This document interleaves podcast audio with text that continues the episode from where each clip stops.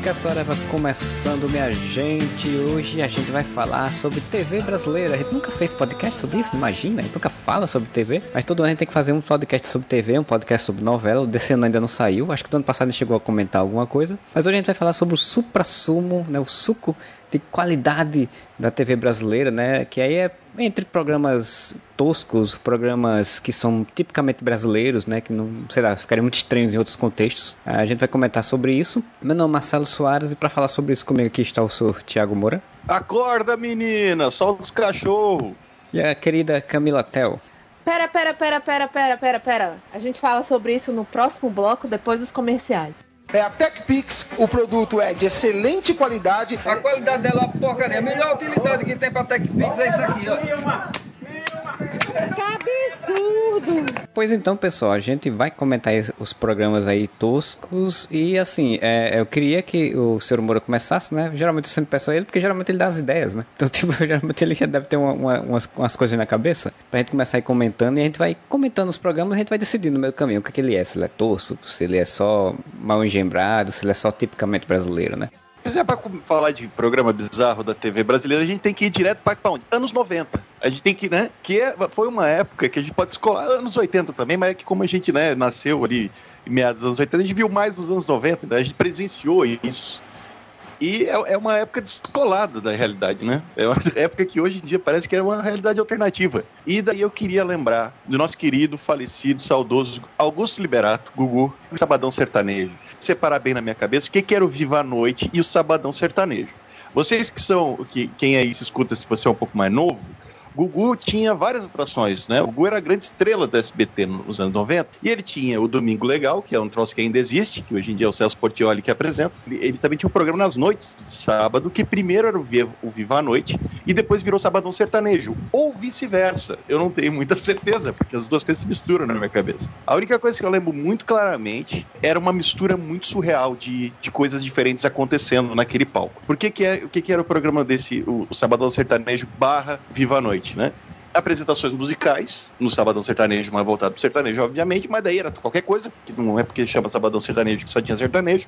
Enquanto as, as pessoas cantavam, e tinha umas entrevistas meio louca com o Gugu, e ficava dançando umas meninas embaixo do chuveiro com a camiseta branca no fundo. Se já temos chacretes, por que não botar o chacrete de camiseta branca dançando embaixo do chuveiro para ficar nua, já que é a noite? O que mais é bizarro disso é que eu lembro claramente de Eliana, na época dos dedinhos ainda, não essa Eliana que apresenta agora programa de, de vai namorar ou não vai namorar, mas era a Eliana que fazia o programa dos dedinhos, que tinha melocotom e essas coisas tudo. Eliana no palco de, de Gugu cantando a música do Pokémon enquanto mulheres nuas dançavam ao fundo. É isso que a, TV, a família brasileira assistia nos anos 90 na televisão.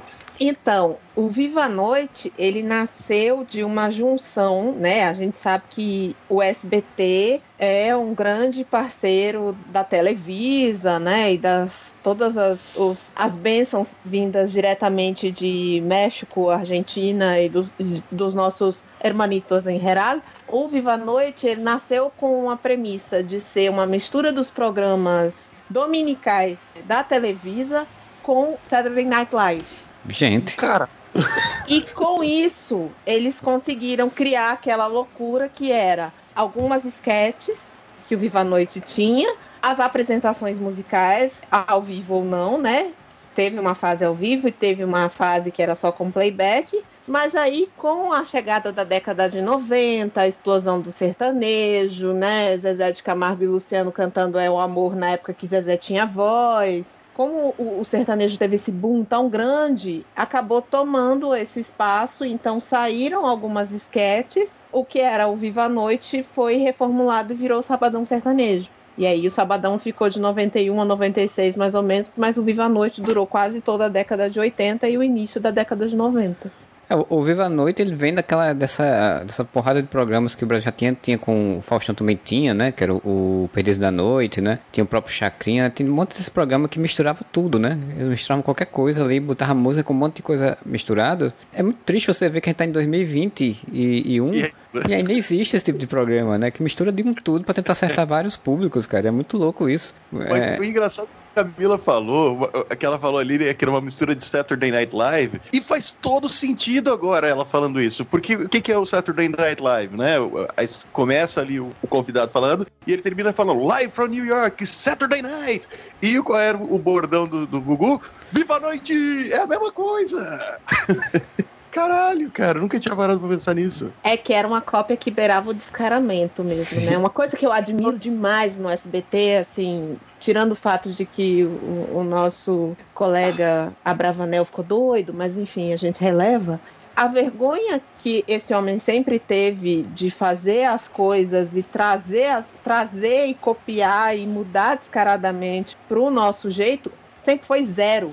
É. Sim. Porque de pensar, de, se você pensar de uma pessoa que passava quase oito horas na TV brasileira jogando dinheiro pro povo em programas de namoro, em programa de roleta, em tudo que você imaginasse de aposta, a, assim, era, era o domingo inteiro dinheiro pro povo e trazendo entretenimento, sabe? Eu achava muito legal que o programa era o programa Silvio Santos, onde tinha 50 mil programas dentro, né? Mas era um programa só. que os, os programas eram quadros desse grande programa, né? Tararara, assim. tararara, tararara. Aí vi o Lombardi falando. E começa agora programa Silvio Santos com Smallville, as aventuras do Superboy. Será que Tom Ellen tem noção que ele fazia parte de, do programa Silvio Santos? Né, cara? Tipo, e assim, quando chegava no troféu imprensa, né? Aí o programa Silvio Santos concorria com um programa, né? Ele concorria com, com os outros programas, né? Era tipo, era um programa só, era engraçado demais tu me acha admirável que ele não tem vergonha de ser brega, né? O Silvio Santos nunca teve vergonha não, de ser brega. Tive orgulho. Que maior orgulho, porque ele botava esses negócios com os cenários mais absurdos possíveis, né? Com as coisas mais coisas mais berrantes possíveis que fossem. O melhor é que fala colocava, né? Vai assistir, tá igualzinho. Hoje em dia tá igualzinho. Sábado Sertanejo, ele era, tipo, realmente o, o, sertanejo caricato dos anos 90, né? Porque, tipo, eu tô vendo a foto aqui, que é o Gugu com a roupa coladíssima, apertadíssima, com cinto de cowboy, e, e o cenário todo com aquela coisa, tudo parecendo como se fosse um, um, uma fazenda, né? E, cara, isso é muito, muito louco. Tô vendo que tem umas mulheres atrás com as bolinhas girando em torno delas, assim, como se fosse o programa da, da Xuxa, sei lá o quê. Sim, Todo não, mundo elas... embalado a vácuo, né? óbvio, porque era moda na época. Então tinham os mullets, as franjinhas, as calças embaladas a vácuo, geralmente uma, uma bota com o biquinho ou uma bota daquelas, como que fala? Aquela chapa para fora, aquela chapa brilhosa que brilhava até na câmera. Os closes já eram os mesmos closes desde a época do Clube do Bolinha, né? Sim. Então, as moças dançando e aqueles closes muito, né, muito próprios nas pobres das meninas. Mas assim, o, o que diferenciava, por exemplo, do programa de domingo dele, Thiago? O que diferenciava absolutamente nada. Porque diferenciava que tinha uma banheira ao meio-dia. Ao invés de ter as pessoas semi-vestidas, tinham as pessoas completamente peladas ao meio-dia na sua televisão. É, você é, ia almoçar e dava de cara com Luísa Biel. Só o que, que você via? Você via o rabo do Luiz Biel tentando impedir que Tiririca pegasse o sabonete da banheira? É, eu acho, assim, tipo, a grande diferença é que, não, que exatamente o Domingo Legal tinha jogos, né? O Sábado Sertanejo era música com propaganda e essas coisas de vez em quando aí, né? De, de, de mulheres nuas e tal. Tinha outra coisa também. Do nada, Gugu parava o programa e aparecia um pinto amarelo Isso que eu ia falar. E cantava, cantar o rabicho balançar, porque acaba de nascer. Tchu, tchu, tchu, tchu. Caralho! Inclusive, anos depois, décadas, sei lá, acho, nos anos 2010, não sei lá quando é que foi, eles retornaram com o programa só como Sabadão, né? Não tinha mais sertanejo. E era só Sabadão, mas os, os bonecos gigantes cantando música que continuam existindo. Que era aquele pinto dançando passarinho, não tinha sentido nenhum. Tinha outra coisa que era legal nesse programa, acho que era no Viva Noite, ou se era no Sabadão, Sabadão Sertanejo, nesse grande programa de domingo, de Sabadão e do Gugu, que era o, o sonho, o sonho, como é que é? Sonho maluco, lembra disso? Que a pessoa tinha o sonho, ah, quero conhecer o Supla, quero, sei lá, jantar com o Silvio Santos e tal. Era, o sonho maluco era esse, a pessoa mandava uma carta e daí ela tinha que realizar o sonho dela. E tem um, um pouco marcante por o quão bizarro foi aquilo. Que é uma menina que mandou uma carta dizendo que ela queria tomar banho com o grupo Dominó. Aí daí aparece uma menina, talvez menor de idade, entrando no chuveiro com o grupo Dominó, ela de, de biquíni e os moleques de, de, cueca. Isso é nada é mais, nada menos do que a menina queria tomar banho com Rafael Ilha. Rafael Pilha, minha, porque a minha irmã era, era fã do Rafael Ilha quando era criança. Tem uma foto da minha irmã do Rafael Ilha quando ela tinha 3 anos. Aí o Gugu ficava lá, "Ah, ele tá, aí, tá animadinho, tá animadinho. E outra coisa que eu tenho que comentar, que é- essa foi a que eu anotei, que eu anotei da Eliana, mas a outra cena que eu revi esses tempos, tem no YouTube, o Marcelo vai botar aqui na postagem. Vocês lembram do Danny Boy? Sim. Que o Danny foi aquele menino com a criança que Gugu adotou, botou, que era, ele é fã de Daniel, do Daniel cantor, Daniel, do, né, do Sim. sertanejo. E o menino loirinho e tal, e daí o, o Gugu adotou a criança, pintou o cabelo da criança de loiro, pra ficar igual ele, e daí o menino ia aparecer lá de terno e gravata, e daí começou a cantar sertanejo, e daí fizeram a carreira do Danny Boy. Eu sei que tem um vídeo maravilhoso na internet, no YouTube, em que Danny Boy está no Sabadão cantando Comadre de Compadre do Leandro Leonardo. Vocês lembram a letra dessa música, né? Que diz, então esfrega, requebra, requebra, esfrega na compadre e não sei o que. E fogo da ele levanta e acende e acende o fogo da comadre. Se molha todo de tanto se requebrar. Cara, é, é pesado. Aí tá essa criança cantando enquanto rebola. Nisso, ao fundo, as mulheres nuas dançando debaixo do chuveiro, enquanto a criança de 5 anos tá cantando aquilo. E ao mesmo tempo, tudo, acontece, aparecia aquele, aquele, aquele letreiro embaixo anunciando a programação, né? O que, que vai ter. O que, que tá passando, o que, vai ter no outro dia. Aí embaixo está passando assim: não perca amanhã no domingo legal, mensagem especial com o padre Marcelo Rossi. Então é uma mistura de tudo que você pode imaginar. É Se você for ver, isso é muito brasileiro, infelizmente, né? Isso é muito da é o- cultura bras- brasileira. brasileiro. Porque, tipo, é muito essa hipocrisia brasileira de que, tipo, é, tem a religiosidade ali, mas isso aí tem a putaria do outro lado e tem as crianças que são inocentes, mas que estão no meio da putaria e tudo bem. É pra todos os públicos.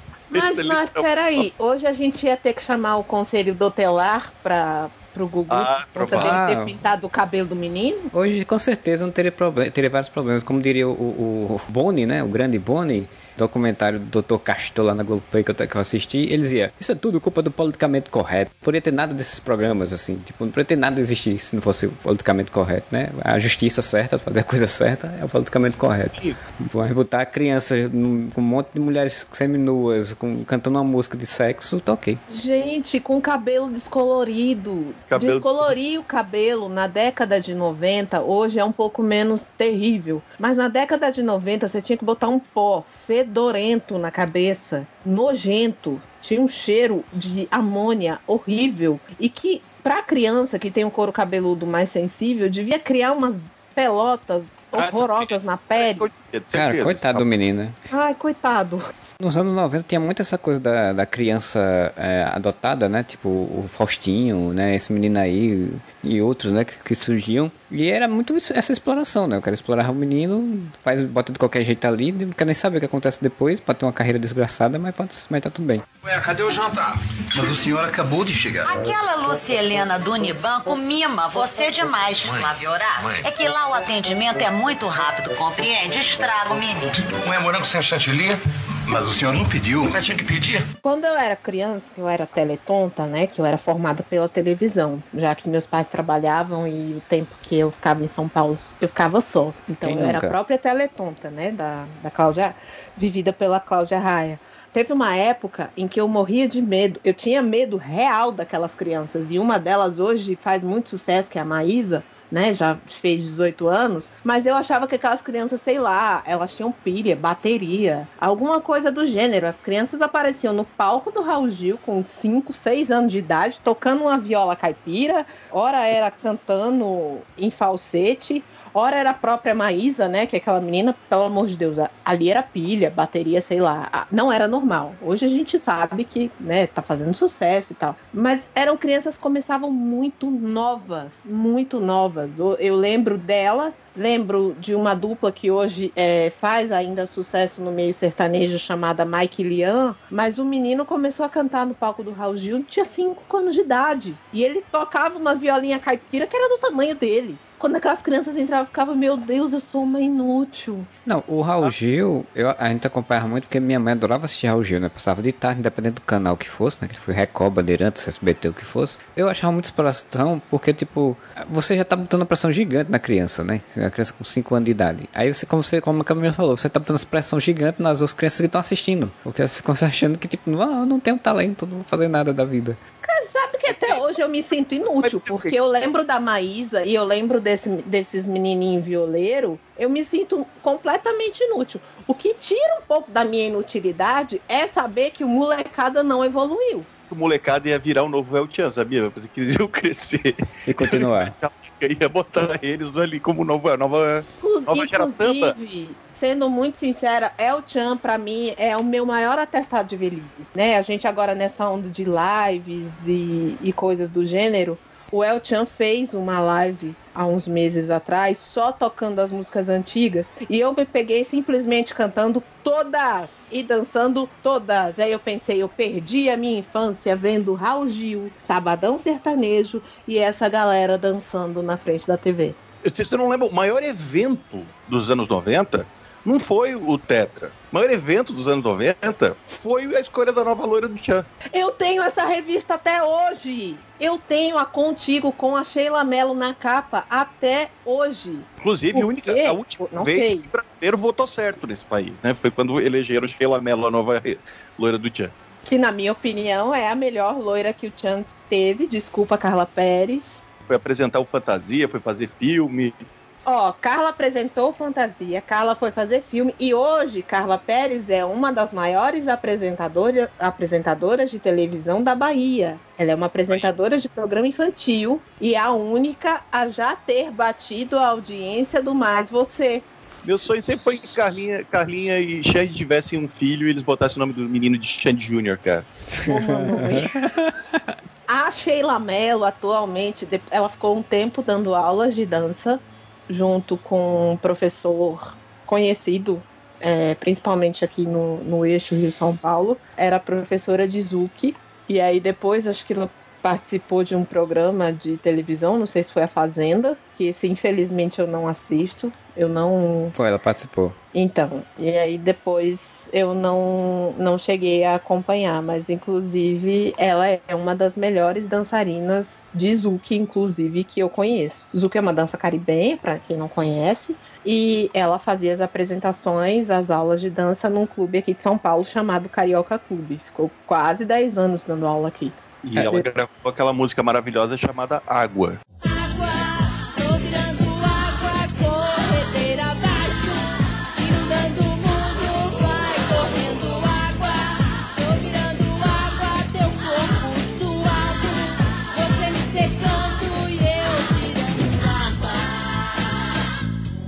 É, do pessoal, a Sheila Carvalho, a gente tá falando de já é outro tema o podcast agora, mas a Sheila Carvalho também virou empresária, chegou a ter programa de TV também. Virou apresentadora também. A Né? gente não fugiu muito do tema, não, porque todas essas pessoas que saíram desses programas da década de 90, nos anos 2000, eles viraram os apresentadores. O Rodrigo Faro, que de boy band virou apresentador. Não, primeiro ele foi, ele foi fazer o Crave a Rosa como mau caráter Heitor.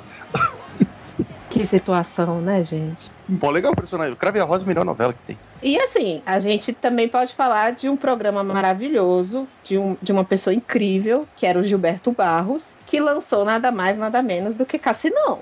Não, mas daí aí Gilberto Barros merece, merece uma parte. Porque como surgiu Gilberto Barros na TV brasileira? O Ratinho fazia muito sucesso na CNT Gazeta, né? Só para a região sul, principalmente Paraná. Silvio Santos, Silvio Santos não, Record olhou e disse: esse cara aí, né? Pode ser o nosso albor- alborguete aqui, né? Chamaram o Ratinho e o Ratinho apresentou lá o, o não era programa do Ratinho, é Ratinho Livre que tinha na Record. Aí virou aquele circo, né? Era, era denúncia de não sei o quê, DNA, porradaria, problema de família, não sei o que, só que não durou muito tempo, porque daí ele tá, teve o Ratinho Livre, Silvio Santos cresceu o olho, e nessa época, vocês lembram, que era uma guerra entre os canais de, de rouba, um rouba o apresentador do outro, e Silvio Santos olhou e falou, mas esse, esse rapaz é bom, traz pra cá, traz, vem pra cá, vem pra cá, vem pra cá, o Ratinho foi pro, pro SBT, Record ficou com aquele espaço, dava muito sucesso, Ratinho Livre, o que que eles fizeram? Chamaram Gilberto Barros, não sei de que buraco, tiraram esse homem, só que assim, o apelido dele nunca foi Leão, ele só precisava de outro bicho pra botar antes do Livre, daí virou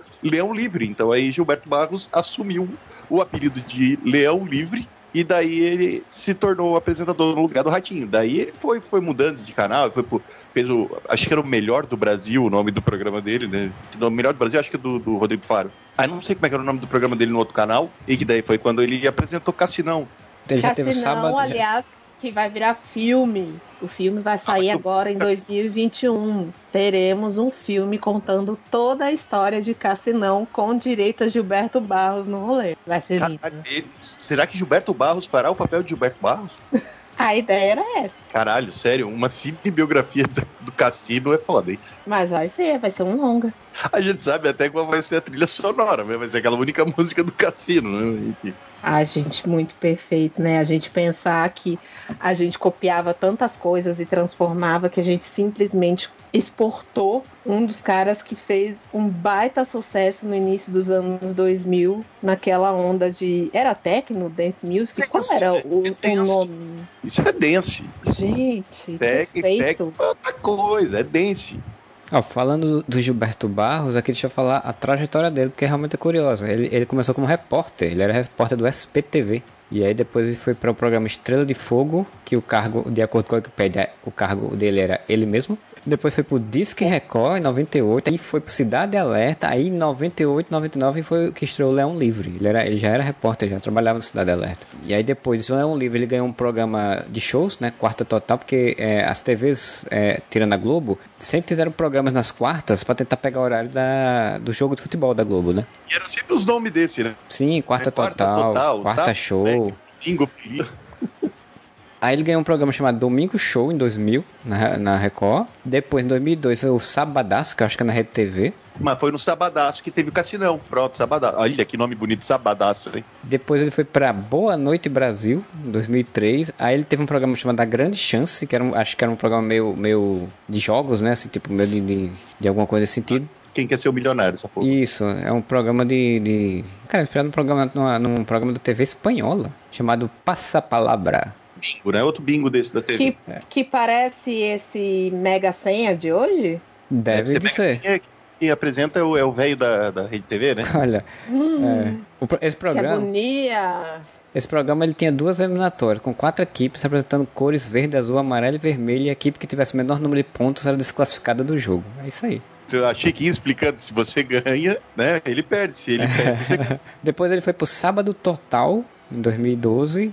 Depois pro Pega Pega, que é uma telenovela que ele fez na. Não, ele fez participação na Pega Pega É como isso. Gilberto Barros. Isso. E desde 2015 ele tem um programa na, na- na internet chamado TV Leão. Todo mundo deve assistir, provavelmente deve ter um sucesso absurdo. Claro, só os saudosos da época de Cassinão no rolê. Com certeza. Puta, podia ter um programa dele e Cassinão apre- apresentando. Se tivesse, eu ia fazer questão até de virar, sei lá, assinante premium do negócio. Assinante prêmio do Cassino. Gente, essas coisas que a gente tá falando, essas coisas hoje elas vivem de saudosismo. Mas, com Você certeza. acha que se não voltasse um passo ou repassa da vida ou um fantasia com a. a Mas passo a repassa tá aí. Com aquela Jaque. Não, mas a- essa, essa atual versão tá ruim. Tem que ser aquela coisa meio viva natureza, assim, que tinha o passo ou repassa misturado com aquele. Tem o TV Animal, que era um, um spin-off, digamos assim, do Passo Repassa. Mas era só com natureza. Com... Peraí. Diz que o Passo Repassa veio primeiro, fez sucesso, e aí tipo, eles resolveram depois fazer um TV Animal, só com coisa de animal. de Mas nada. era muito dentro do programa do Silvio Santos ali. Eu lembro o TV Animal que apresentou a Angélica, apresentou uma época, o Gugu apresentou, e sempre tinha a frase dizia assim: o dia que o homem descobrir que o dinheiro não se come, é coisa assim, sabe? É, porque isso era, fica tipo- árvores e tal, vou descobrir que o dinheiro não se come. Anos 90, né? Tipo, tem muitas conversas sobre meio ambiente, e teve a Eco 92 e tudo. Então, tipo, teve algum momento que decidiram, decidiram, decidiram vamos fazer um programa sobre meio ambiente. Então, aí vamos dar o nome de TV Animal, porque, por que não, né? Tinha muitos programinhas, passa repassa, ah, teve 50 mil apresentadores diferentes, vários formatos. Ainda existe até hoje com o Celso Portioli, que é um apresentador horrível, mas... É que o César Portioli, ele é meio que a tentativa do SBT de ter um novo Silvio Santos barra Gugu. E não, não rolou, mas ele tá aí, tá ganhando dinheiro. Ele, apre- ele apresenta os refugos, Domingo Legal, passa repassa. Mas tá aí, vai botar quem? Vai botar as filhas do Silvio Santos? Que só, só presta a Rebeca apresentando? Hum, mas esse tubo tá com uma cara de ser vagabundo, né não? O que é isso? Fica tranquilo, já te enganei. Não, então. Mas é que essa marca aqui é muito esquisita, nunca vi. É o seguinte, leva que eu te dou um descontinho. Descontinho? Opa. Tá bom. Então vou levar. Ô, Zé, separa 3,40 pro nosso amigo aqui. Fuja do. Dentro do programa Silvio Santos, ainda tem. Eu, tenho- eu quero trazer aqui um que eu achava muito engraçado de assistir. E a gente realmente assistia. Em casa a gente assistia muito os programas do, do Silvio Santos o dia todo, quase. Né? Eu ia, dur- ia dormir assistindo Topa Tudo por Dinheiro e tudo. Mas é, os programas de namoro do Silvio Santos são muito curiosos, né? Eles são um tipo de programa realmente muito nacional, né? Muito brasileiro. Porque, tipo, apesar de ser um programa de namoro como tem em todo lugar do mundo, era muito específico o Silvio Santos apresentando esse tipo de programa, né? O, porque ele já tinha o, o namoro na TV lá nos anos 80, né? Mas nos anos 90 o negócio foi ficando cada vez mais brega, assim, num nível, num nível exageradaço. Que era ridículo, porque, tipo, programa de jogos, né? É um programa de jogos com um namoro. É. É, o namoro na TV, quero conquistar. Com direito à musiquinha, porque o programa tinha até uma musiquinha própria, né? Não, pera, pera. Teve, teve três, vamos lá. Teve o namoro na TV, esse que eu não cheguei a Que ver. é o mais porque- antigo. Sim. É, muito antigo. Aí teve aquele que era do namoro ou amizade. Como é que era o nome desse? Amor é. ou amizade. Era esse o nome do programa? Porque ele sempre perguntava no final que, como é que era, o- qual era a dinâmica desse programa. Como é que era o nome desse programa, caralho? Não é namoro ou amizade? Não era em nome do amor, não, né? É, tem nome do amor. Em nome do amor. Em- Mas em nome do amor que tinha um negócio que era assim. Esse não tinha jogos. Esse era o quê? Pegava 10 caras, uma 10 meninas, enquanto o Silvio Santos ia apresentando o programa, e daí vinha a pessoa mandou a carta que queria voltar com a mulher, ou queria se declarar pro pro carinha, não sei o que, daí chamava no palco, tentava fazer o match ali do casal. Era o Tinder mesmo. E daí, mais Tinder que isso, é que os- esses 10 rapazes, essas 10 meninas, eles ficavam sentados o programa inteiro cada, cada grupinho né, dos homens do lado da mulher do outro, com um binóculo olhando pro outro lado, Cara tosco de hoje. com o binóculo. Quando dava um, um determinado horário, começava o baile. Como é que começava o bailinho? Você tava ali, ficava trocando olhares, aí ela lá e pediu uma menina pra dançar. Dançava ali um Bessame Mútil, dançava alguma música do. Como é que é o nome do homem, mano? Do, do, Iglesias. do Julio Iglesias. E depois que acabava a música do Julio Iglesias, o Silvio fazia de casal em casal assim. Ah, e aí, é que é? Aí vem, vem da caravana de onde? Daí a pessoa falava, aí se perguntava pra menina, mas é namoro ou amizade? Daí ela falava, é namoro, é, é amizade. Aí falava que era namoro, mas, mas bora longe, como é que vai fazer? Não sei o quê. Tal, tal, tal. Sempre tinha esses papinhos. Então, era isso que era o namoro ou amizade. Eu tenho a história muito pessoal que eu gosto de contar sobre o que aconteceu namoro amizade do Silvio Santos.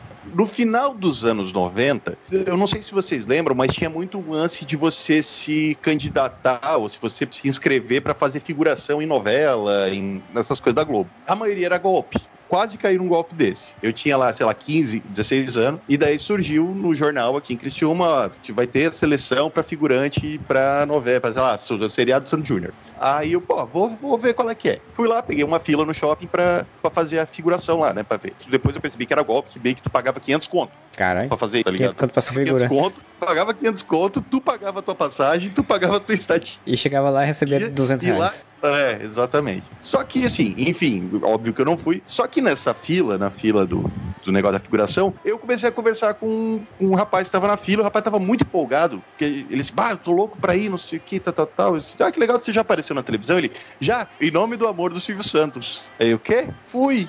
Aí, tu tá de sacanagem. Ele, não, não fui, cara. Aí ele me contou a história toda. Eu disse, não, foi lá, bailinho e, e- e binóculo e tudo. Não, fui, fui lá, tá, dancei no bailinho, não sei o que, tal, tal, tal. E daí deu namoro amizade. Eu combinei enquanto tava dançando com a menina dela falar que era namoro, porque daí a gente ganhava um jantar. Isso, isso quer dizer, que tinha um, tinha um prêmiozinho, tinha um jantarzinho, um negócio assim.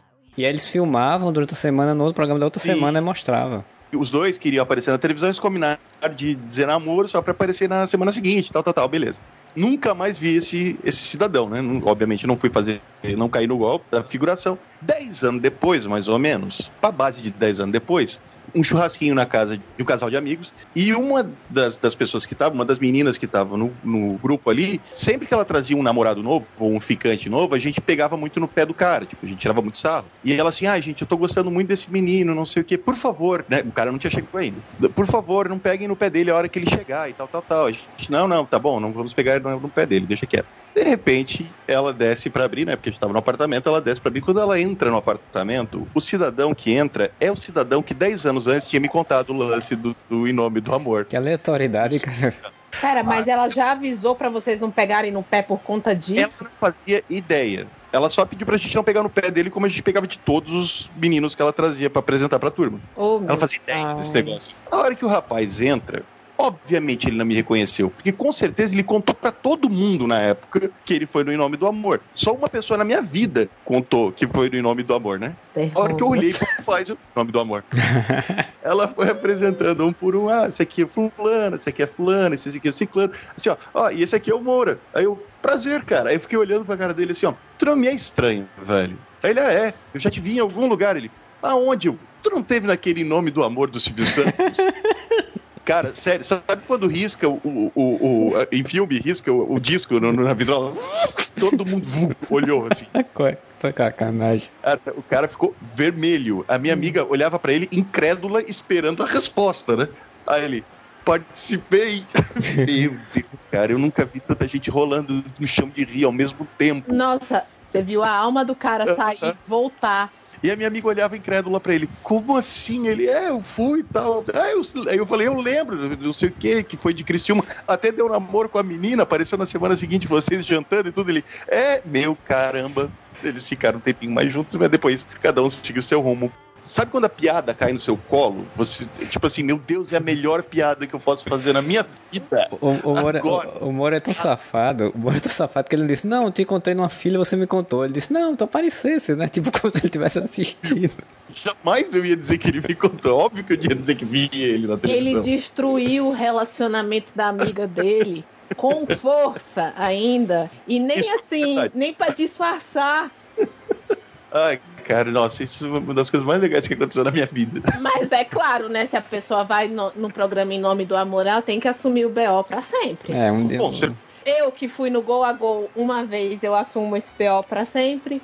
Que é Goa Goa? Não conheço. Era um programa É- também do domingo maravilhoso do Silvio Santos que consistia em um- uma pessoa ficar no, num gol e No a gol? outra é, era num gol e a outra tentar era numa máquina ou você ou você ia lá pra chutar e tinha que marcar o Caraca, eu lembro disso. Tipo, memória. ou era uma máquina e aí as pessoas apostavam, valia uma grana e era uma máquina e você tinha que é, mirar a máquina e acertar, né? Cara, eu lembro- Ou acertar o lance, acertar, Lembrei- por exemplo, que o goleiro ia pegar, ou acertar onde a bola ia entrar. E nesse programa geralmente iam alguns cantores também. E era aquela época do boom do pagode dos anos 90. E minha madrinha fez o favor de me levar numa das minhas, vi- minhas vindas para São Paulo. Minha madrinha fez o favor de me levar para ver o show do Catinguelê.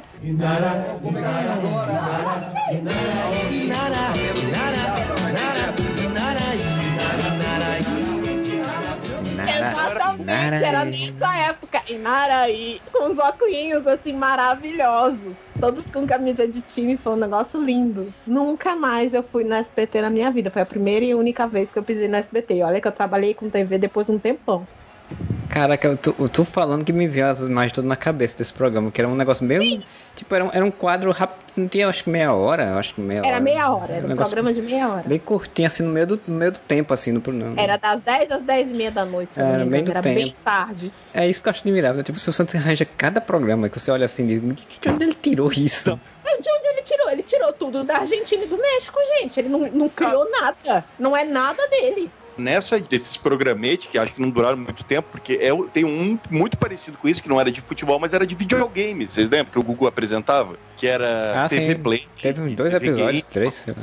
Era um troço que eu lembro que era uma parceria do, do, do SBT com a Tectoy, porque era- os jogos eram todos da Tectoy, e as crianças iam lá pra jogar videogame na, na TV. Ficavam fazendo, tipo, competição de, sei lá, de Alex Kidd, tá ligado? Na, na televisão. Mas o que eu mais lembro desse programa é que tinha uma parte que a criança entrava dentro do videogame. Vocês lembram? Que a, pessoa, a criança tinha que ficar, tipo, Sim. andandinho, assim. daí Realidade vinha o negócio- aumentada, né?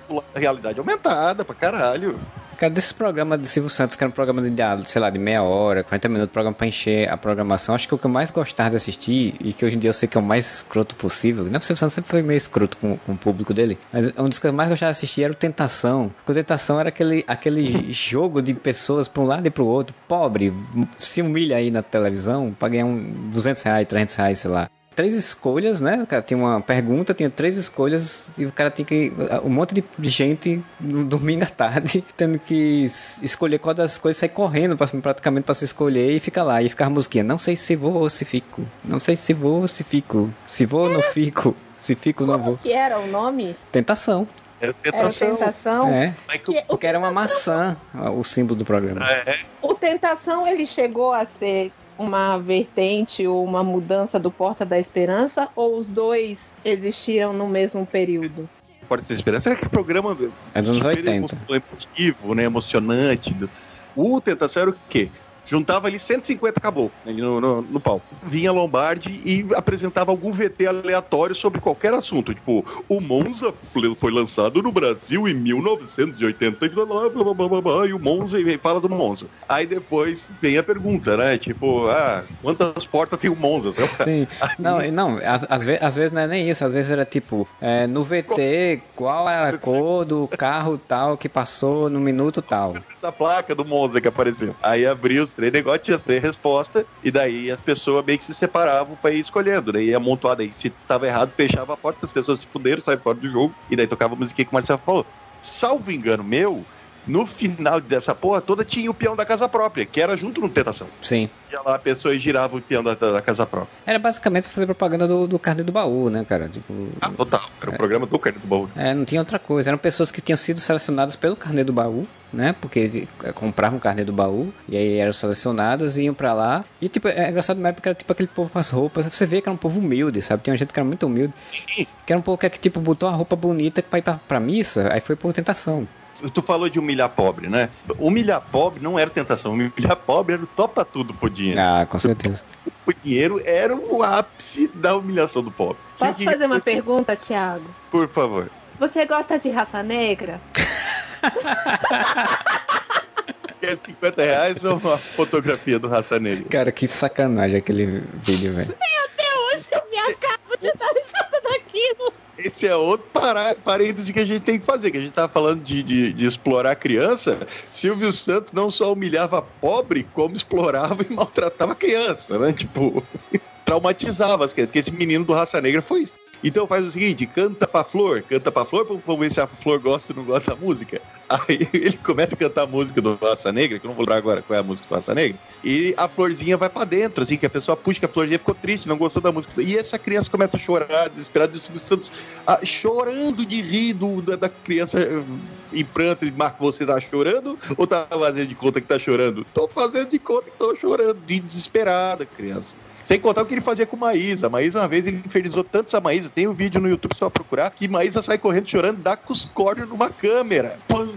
É, então, foi, Desesperadamente. foi nesse ponto que é, a justiça entrou e disse que ela não podia mais trabalhar naquele horário nem com ele, né? Tipo, ela foi pro programa. Ele, né? Tira esse velho de perto dessa criança. É, foi botar ela pra amanhã pro, pra trabalhar no Bom Dia Companhia. Porque aí, tipo, o, o Silvio Santos, ele é dessa leva, né, dessa, de programas, principalmente nos anos 80 e 90, ele não tinha essa preocupação em humilhar e explorar e, e traumatizar crianças e qualquer pessoa que fosse, né, cara? Não tinha esse pensamento.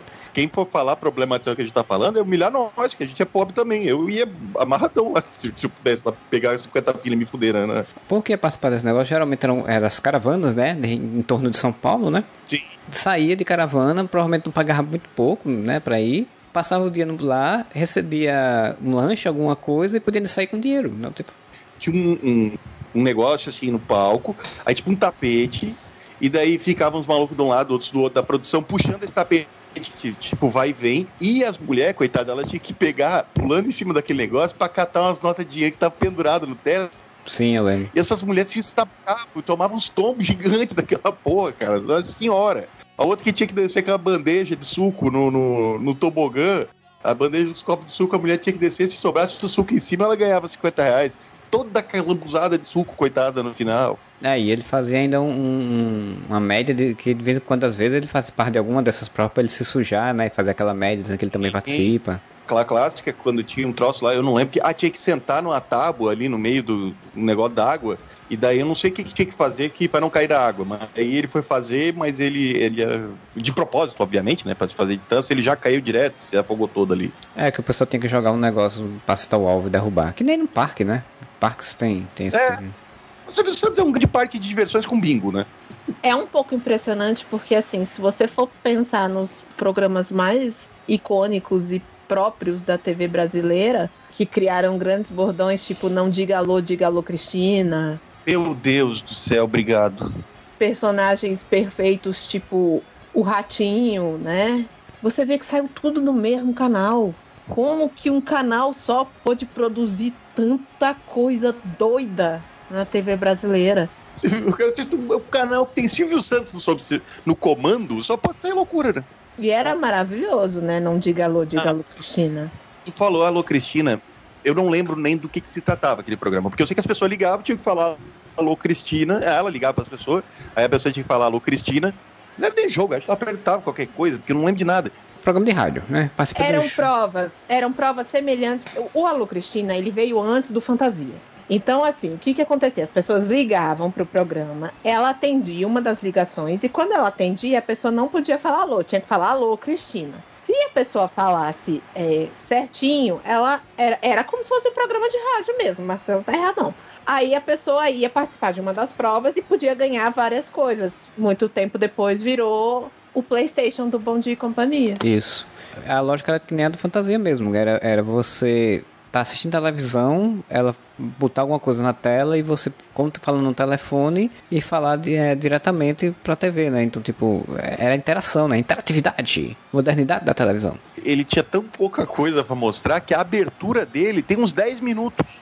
Abertura, mano. Aparece Cristina, não sei se ela tá no camarim, na casa dela, tomando banho de espuma, tomando champanhe, um. Ela vai, se olha no espelho, bota os casacos de pele e tal. Aí ela sai da casa dela, pega uma limusine, ou pega um avião, aí um helicóptero, daí ela pousa perto da SBT, aí vem uma limusine buscar ela. Caralho, é, é muito longo, assim, é muita coisa acontecendo. Até que ela vai, vai, ela entra no- e fica tocando uma musiquinha que é.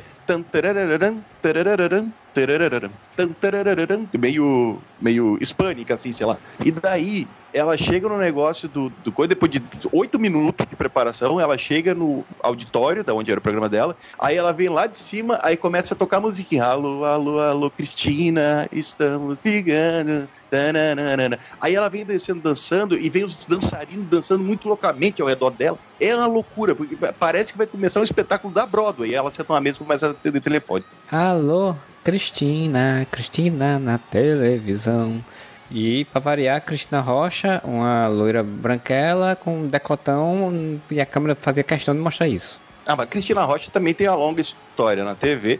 Daí é outro programa que a gente pode citar também. Da SBT, é um podcast praticamente do SBT. O primeiro momento que eu lembro de Cristina era no Aqui Agora. Aqui Agora, o melhor programa jornalístico da TV brasileira. Há ironias no, no comentário. Gente, eu tinha medo do Gil Gomes, então eu vou me abster. Aqui Agora inteiro, né?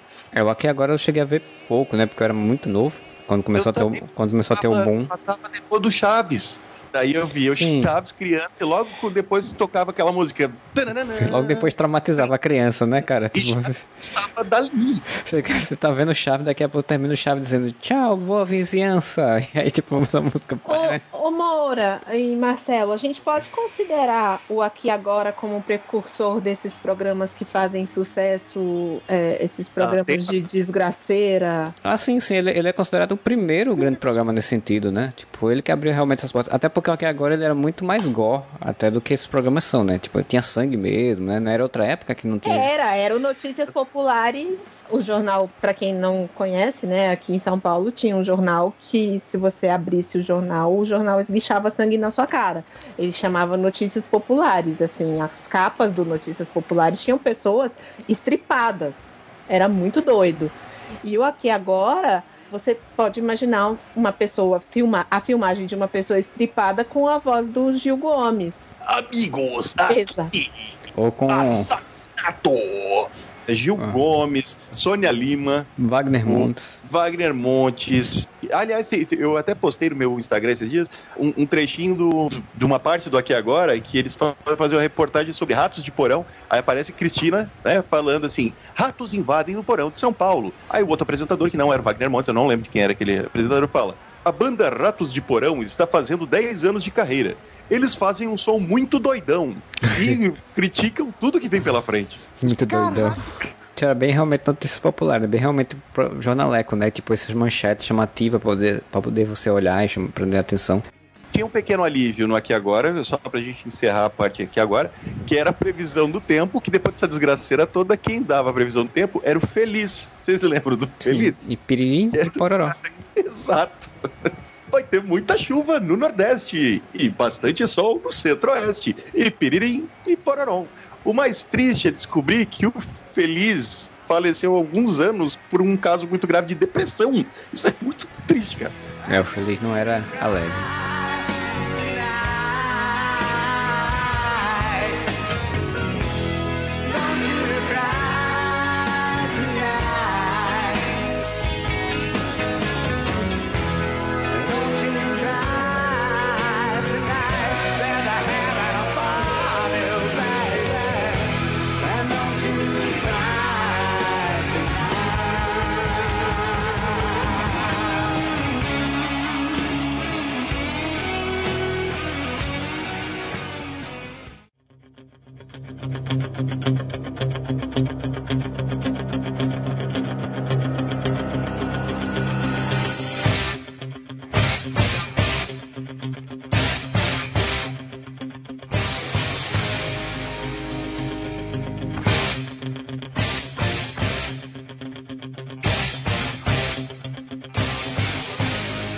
Falando de videogame, eu vou falar de uma coisa que não é um programa tosco.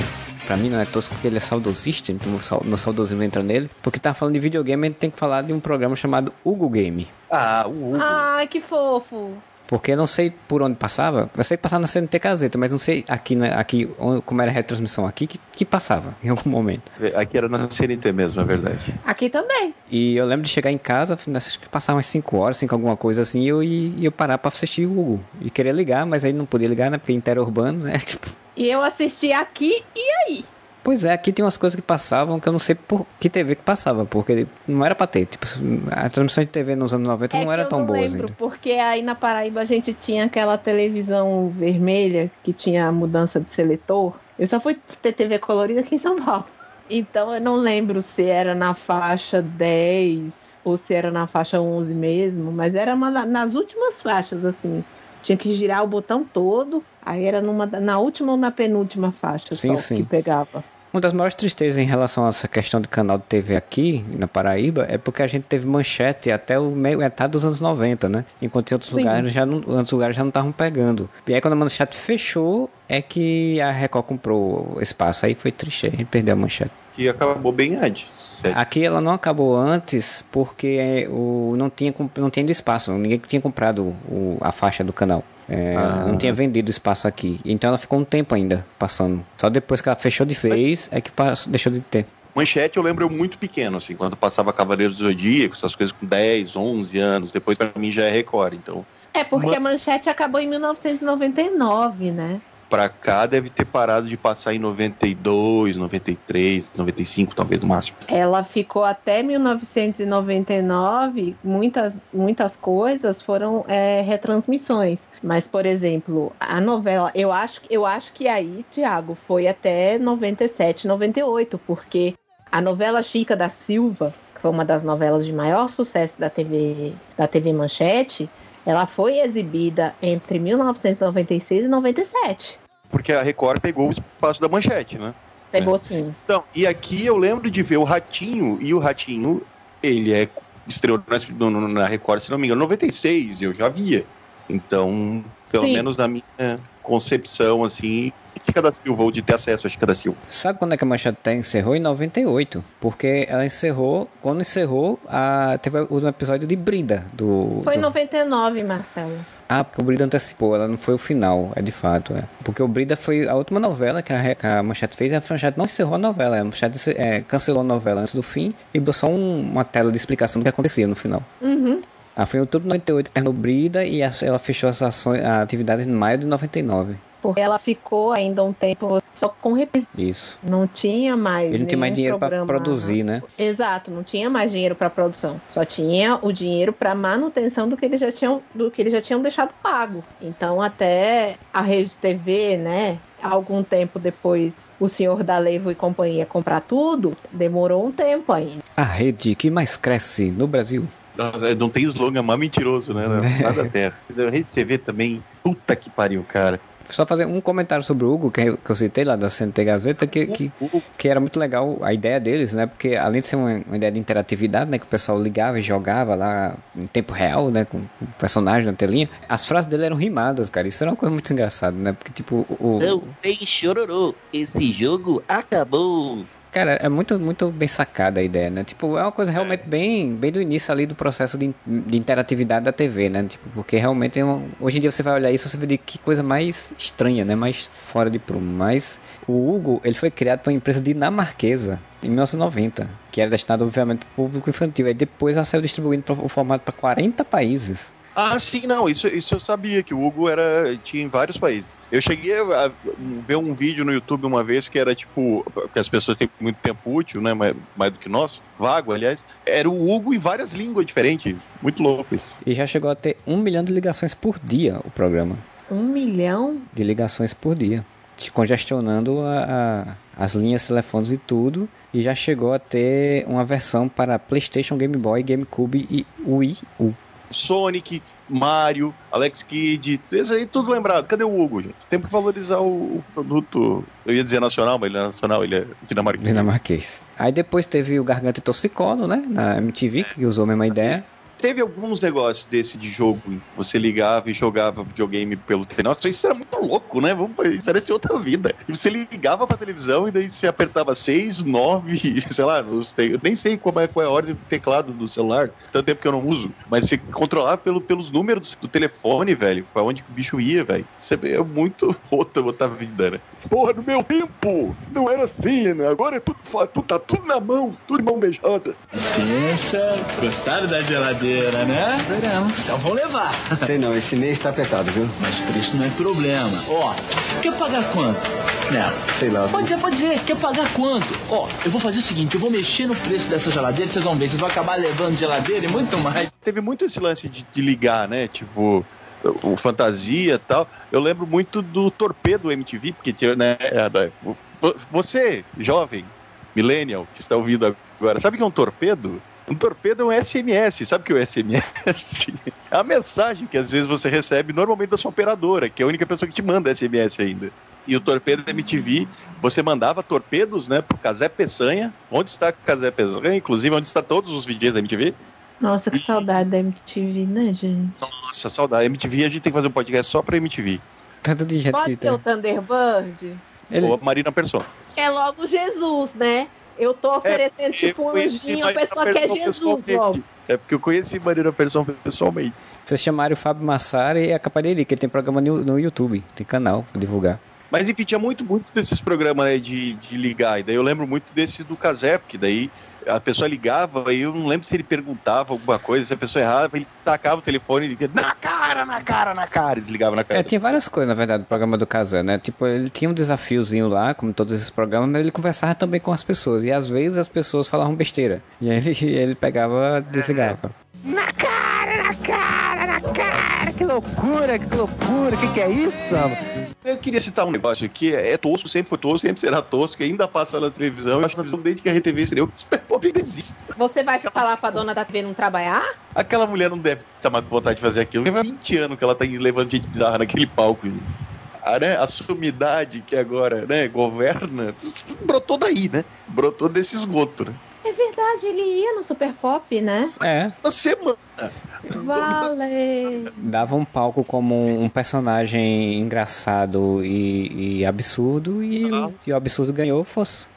Claramente uma subcelebridade, né? Provavelmente se não tivesse ganhado a presidência, estava na Fazenda. Não, assim, você tá falando do Super Pop, vai salientar que o Super Pop começou com o Adriano Galisteu como um programa de apresentação de banda, de música e, e pequenas atrações. Acho que durou um ano nesse sentido. A SBT comprou ela, se não me engano foi a Record. E a RTV pegou, pegou a esposa do dono, e a esposa do dono foi apresentar e pronto, aí resolveu ir pra baixaria. Então, inclusive, eu gostava muito de Adriane Galisteu apresentando os programas. Ela tinha um programa, ela, ela apresentou o programa Livre, era um programa que eu gostava pra caramba. Aí o Serginho saiu e teve uma época que a Adriane Galisteu apresentou o programa Livre, se não me engano. Eu gostava muito de Adriane Galisteu apresentando o programa pra jovem. Sim, ela apresentou, ela apresentou, ela chegou a ter um programa próprio também na, no SBT com o nome dela, né? Que era um desses programas de quarta-feira também, que não rendeu, não funcionou. Mas ela chegou a apresentar o programa livre também. Assim, a Babi Xavier também chegou a apresentar o programa livre, que era da MTV. Babi é porque é uma galera da MTV que saiu e foi apresentar esses programas, né? Tipo, porque a MTV, a gente vai fazer um podcast sobre a MTV, mas quando teve o boom da MTV dos anos 90, final de anos 90 e início de anos 2000, as, as TV abertas correram para contratar VJ para poder conversar com o jovem, né? Isso. Só que sabe conversar com o jovem.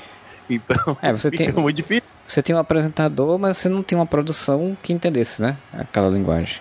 Eu li uma matéria bem interessante na época, eu acho que na Contigo, ou uma revista de- especializada em TV, que falava muito sobre isso, que foi quando teve a debandada de apresentadores da, da MTV foram para outros canais. Então, eh, Marcos Mion, Babi Xavier, Sabrina Parlatore, Casé Peçanha, essa galera toda saiu e nenhum programa tava dando certo. Tipo, cada, cada canal, vamos a Band chamou a, a Sabrina para ser para apresentar um programa chamado Clipe, Clipe alguma coisa. TV Clips, sei lá, uma porra dessa. Que era basicamente ela apresentando o Di- Disque MTV, só que na Band.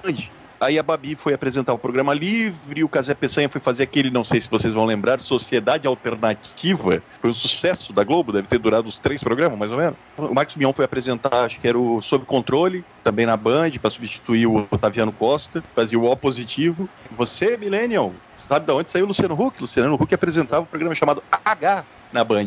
E esse programa, um programa pra jovem, esse era bem pra jovem mesmo, esse fez sucesso pra caralho. E daí foi onde nasceu figuras ilustres como Tiazinha e Feiticeira. E daí ele saiu, foi pra Globo, né? Foi uma época que a Globo contratou todo mundo, contratou Jô Soares, tirou o Jô Soares do SPT, tirou a Ana Maria Braga da Record, tirou o Luciano Huck da. E, e o, Luci- o Serginho Grossman da- do SPT também, o Luciano da, da Band. E daí quem substituiu o Luciano Huck no H? Otaviano Costa, também conhecido como marido Flávia Alessandra. Alessandra. E daí o Otaviano Costa foi apresentar o quê? O O positivo. O- Porque o Otaviano Costa, na verdade, poucas pessoas lembram, mas também foi VJ da MTV. Todo mundo foi VJ da MTV, na verdade. Até Zeca Camargo foi VJ da MTV. É verdade, até o Zeca, né? É o Zeca Zeca- Camargo. O Zeca foi VJ, o Zeca foi da produção e o Zeca foi diretor da MTV. Sim, o Zeca é do, do- do início da MTV, né? O Zeca, Astrid, são lá do- dos primórdios da MTV. Teve o Otaviano Costa fazendo o O positivo, durou um tempinho, que era mais ou menos a mesma coisa que o H. Aí chamaram o Marcos Mion. O Marcos Mion apresentava os piores clipes do mundo, que era maravilhoso na MTV, e foi para apresentar os- o Descontrole, né? Sa- saiu o, o O positivo, mantiveram a mesma, o mesmo cenário. E daí botaram o Marcos Mion apresentando Descontrole, que era um programa absolutamente descontrolado. Era tipo nonsense, assim, o programa. Que era Marcos Mion no, no auge da maluquice, né? O Marcos Mion tava a toda na, na do- loucura. Quem vê o Marcos Mion agora apresentando mais pianinho ali a Fazenda, não sabe o que era Marcos Mion no início de anos 2000. E, e tinha até aquele corvo, que na verdade era o repórter vesgo fantasiado, que ficava correndo e dando voadeira nas pessoas da plateia. Era, era muito louco. Teve um, um lance fudido com o Ministério Público de dizerem que aquele programa, muito bom exemplo pro jovem, eles tiveram que mudar o programa e virou sob controle. Daí eles tiveram que, tipo, dar uma freada no Marcos Pion e na, na galera. É engraçado porque o, o, o Ministério Público caiu reclamando que tinha muitas coisas pesadas, que tinha toda essa coisa da loucura, da, até uma certa violência, querem sair dos caras derrubando o outro, batendo no outro, não sei o quê. Mas isso é exatamente o que o Pânico fez depo- anos depois, né? E o Ministério, Público, o Ministério Público nunca caiu em cima do Pânico desse jeito. O quê? Caiu sim. Caiu, caiu. Caiu Teve sim, bastante- Marcelo. A quantidade de multa que a Rede TV chegou a pagar por causa daquele programa é porque o programa também rendia muito dinheiro para eles. Mas a, a, a Rede TV pagava umas multas, sim, umas multas consideráveis até. Já não era mais o mesmo período. Eles pagaram. Até por conta da história do Zina, que era mais leve, eles chegaram a pagar uma multa. Sim, do Zina, que, falaram que eles estavam aproveitando o cara com problema, nível de, de deficiência, né? Uhum. Eu- Foi o brilho do Corinthians mais caro da Rede TV, inclusive. Foi. Aí já tá, já tá muito pânico, eu só quero terminar. ah, porque essa matéria que eu li ah, contigo falando sobre essa saída, né, essa evasão dos de VJs que acabou não dando certo na TV aberta, era exatamente sobre isso, dizendo a MTV ela era naquela época, né? Hoje em dia a MTV só passa aquele de férias com ex, mas na época ela era um gueto, né? Ela era um, um canal para um público muito nichado, assim. Era para o jovem 15 a 25 anos que, que curtia aquele negócio mais nonsense, porque era um canal muito nonsense, né? Você tira pelos comerciais. E daí eles falando, quando essas pessoas, esses apresentadores, né, esses DJs, eles conversam com esse público. Quando você tira essa galera desse nicho e bota para uma TV aberta, a TV aberta fala falar todo mundo, falar geral. Então não adianta, ela vai sanitizar o programa, ela vai tentar tornar mais, sabe, family friendly para todo mundo assistir e tal. Então fica fake, não atinge o público geral que olha para aquilo e não se interessa, como não atinge o público jovem, que o público jovem olha para aquilo e sente falso, tá ligado? Meu, que troço tiozão, sabe? Então, essa matéria falava muito sobre como é muito difícil você, tirar um. Você tentar botar na TV aberta um troço que é, que é nichado, assim. É, mas também, assim, a, a galera quis apostar é que, diferente do. Aí não, não tem como, eu sou obrigada a falar do Silvio de novo, porque se tem uma pessoa que soube copiar bem o que veio de fora foi Silvio Santos. A diferença é que na MTV, eu não sei também, eu não cheguei a ver se tinha umas coisas de direito de imagem, copyright de programa. Você não podia mudar muito o formato de algumas coisas. O Disque MTV, por exemplo, ele era o mesmo Disque MTV aqui no Brasil, que era o mesmo nos Estados Unidos, que era o mesmo na Europa. Você não podia mudar muito do formato do programa. E o Silvio, quando trazia os, os enlatados para cá, ele dava uma, uma repaginada no formato, mas com a cara do, do público brasileiro. Eu acho que isso foi uma coisa que fez falta para a MTV. A MTV acabou ficando com a cara do jovem que naquela época tinha como pegar um avião da Varig todo ano e ir pra Disney. Não necessariamente, porque eu não tinha dinheiro pra ir pra Disney todo ano. Mas você tinha acesso a coisas que quem era da periferia não tinha. É isso que eu Sim, falo. faz sentido, faz sentido, faz sentido. Eu entendi o que você quer falar. Você vê, os programas que menos faziam sucesso na época é quando eles começaram a colocar aqueles programas de rap. Porque, querendo ou não, Racionais teve um bom espaço na MTV um tempo depois. Teve, teve. Não, não, com certeza. Eu entendi. Fa- Faz sentido, Milo. Eu não tinha parado pra pensar por esse lado. Mesmo assim, vamos botar SBT, vamos comparar SBT e MTV. Eu, com 15 anos, e quase todo mundo com 14, 15 anos, eu imagino, que você vai ver o Silvio Santos apresentando, sei lá, namoro ou amizade, como a gente citou, vai olhar para aquilo e vai dizer, é, pô, não, era muito difícil para TV aberta, eu acho que ainda é muito difícil para TV aberta, você falar com o jovem de verdade. Tira pela malhação, cara. Assiste as, malhação antiga que a gente via quando era adolescente. Mano, a gente já achava besta naquela época. A gente só lembra, ah, não, adoro a malhação da vagabanda. Porque você tem um, um apego meio que sentimental, mas, cara, nunca falou com o jovem de verdade, né? Pô, paga uma rodada de suco de açaí pra galera aqui. Porra. Então sempre teve esse ar meio tiozão a TV aberta. Enquanto a TV a cabo, queira ou não, por ser mais nichado e não ter uma obrigação tão grande com a audiência, com a- atingir grandes picos de audiência, consegue fazer um negócio mais segmentado mesmo. Então, Mas vai. a MTV não era propriamente de TV fechada. A MTV É. era de TV parabólica. Porque eu lembro que eu comecei a assistir MTV no canal, no extinto canal 32, quando o pai comprou uma, uma parabólica lá pra casa. Porque pegava a MTV. Sim, sim. Mas eles não tinham aquela, aquela obrigação de concorrer na audiência com SBT, Globo, sabe? Aquela guerra de audiência que sempre existiu entre Globo, SBT, Record, sei o que, tal, tal, tal. Eles não tinham essa mesma obrigação, porque como eles eram um canal muito segmentado, muito voltado para um público específico, a publicidade também era voltada para isso. Então você não ia ter na, na MTV propaganda, sei lá, Cas Bahia, entendeu? Mas chegou, é- teve uma época, né, Thiago, que a MTV mal tinha propaganda. Porque, por Exatamente. exemplo, a- até hoje a MTV não tinha propagandas, mas eu lembro daquele Obrigado, Vaca Láctica. Eu adorava aqueles comerciais, eu achava aquilo perfeito. E nada mais, nada, nada menos era do que uma vaca subindo num, num disco voador, né? Jogando leite das tetas para as crianças comer com cereal. Caraca, velho, é muito, muita nonsense, né, cara? Uma vaca jogando leite nas tetas. É, e as crianças gritavam, obrigado, vaca láctica. É, eles pegavam muito comercial exatamente pra adolescente, né? Tipo, leite com, é, com Nescau, né? Que No caso não era Nescau, mas tipo, né? Leite com achocolatado. Com o tempo, o negócio foi se afinando, foi ficando mais difícil manter, né? As marcas começaram também a, a ir pra outros cantos, né? TV a cabo começou Sim, a ficar mais espalhada, ter mais canais, teve veio um multishow e, e pronto, as coisas começaram meio a ficar mais difíceis de, de chamar a atenção da, do comercial. Conheci a Marina Persson, na verdade, porque a gente teve uma palestra com ela na, na faculdade, uns 5, 6 anos atrás. E uma das perguntas que eu fiz foi essa, né? Tipo, por que a MTV acabou mudando tanto o foco de clipe pra humor? Porque chegou uma hora que virou só programa de humor, praticamente. A MTV era Marcela Diné, Tata Werneck, Dani Calabresa, Beto Ribeiro. E daí ela explicou que um dos motivos foi, pô, clipe deixou de ser uma coisa tão difícil de se ver, você vê no YouTube. Então, por que as pessoas iam ficar assistindo pra ligar ou pra mandar um e-mail pedindo um clipe ou pra votar no site? Então, eles não conseguiram mais compor isso. E chegou uma hora que o grupo abriu em si, tava falindo, né? Que era dono da MTV. Daí aí foi tudo pros caralho.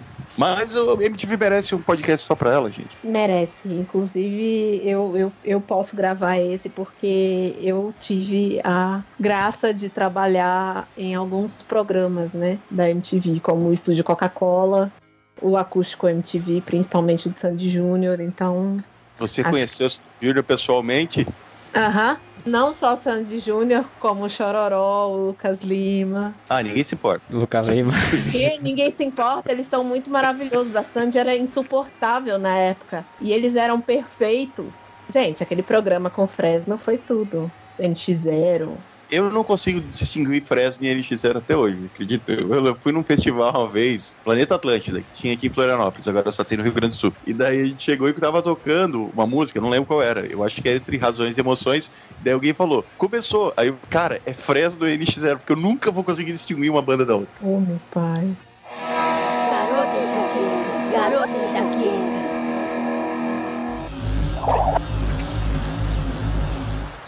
Ninja, garota enxaqueca. Eu tenho meu próprio tchaco e a minha estrela de aço. Você não é um ninja. Você é só um garoto vestido de ninja. Olhe, agora eu sou um poeta, garota enxaqueca.